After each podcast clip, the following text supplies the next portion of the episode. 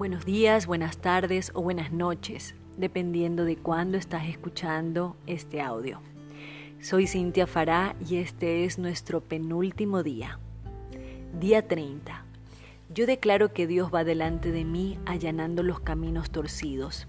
Él ya ha alineado las personas adecuadas, las oportunidades adecuadas y soluciones a problemas que todavía no he tenido. Ninguna persona, ninguna enfermedad, ninguna decepción puede detener su plan. Lo que Él ha prometido lo cumplirá. Esta es mi declaración.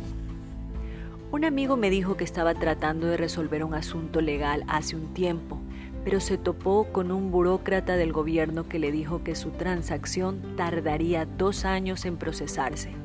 Mi amigo le preguntó muy amablemente, ¿hay alguna otra forma de que pudiera suceder antes?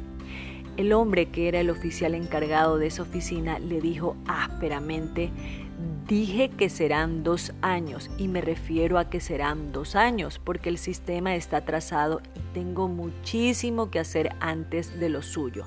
Pasará mucho tiempo hasta que llegue a sus papeles. Sin embargo, mi amigo no se rindió. Bueno, está bien, le dijo, pero oraré y creeré que de alguna forma Dios hará que suceda antes.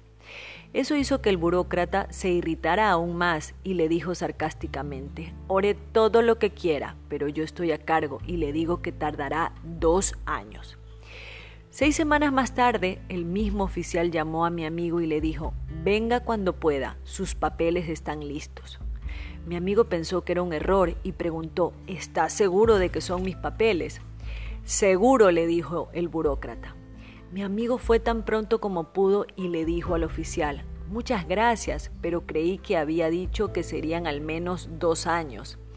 Eso dije, respondió el burócrata, pero desde que le conocí no puedo sacarle de mi mente. Me despierto en la mañana pensando en usted, como la comida pensando en usted, me acuesto pensando en usted y estoy harto de pensar en usted, así que agarre sus papeles y váyase.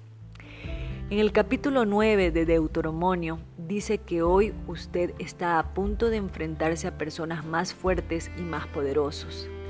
Pero después llega la promesa que dice que el Señor su Dios pasará por delante de usted con un fuego devorador para destruirles y les reducirá para que usted pueda conquistarles.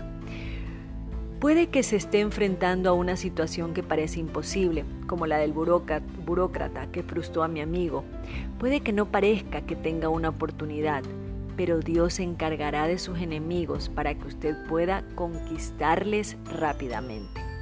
No es por medio de nuestra fuerza o nuestro poder, es porque el Dios Todopoderoso, el que tiene nuestro futuro en sus manos, va delante de nosotros, peleando nuestra batalla nuestras batallas, allanando los caminos torcidos y hasta haciendo que nuestros enemigos quieran ser buenos con nosotros.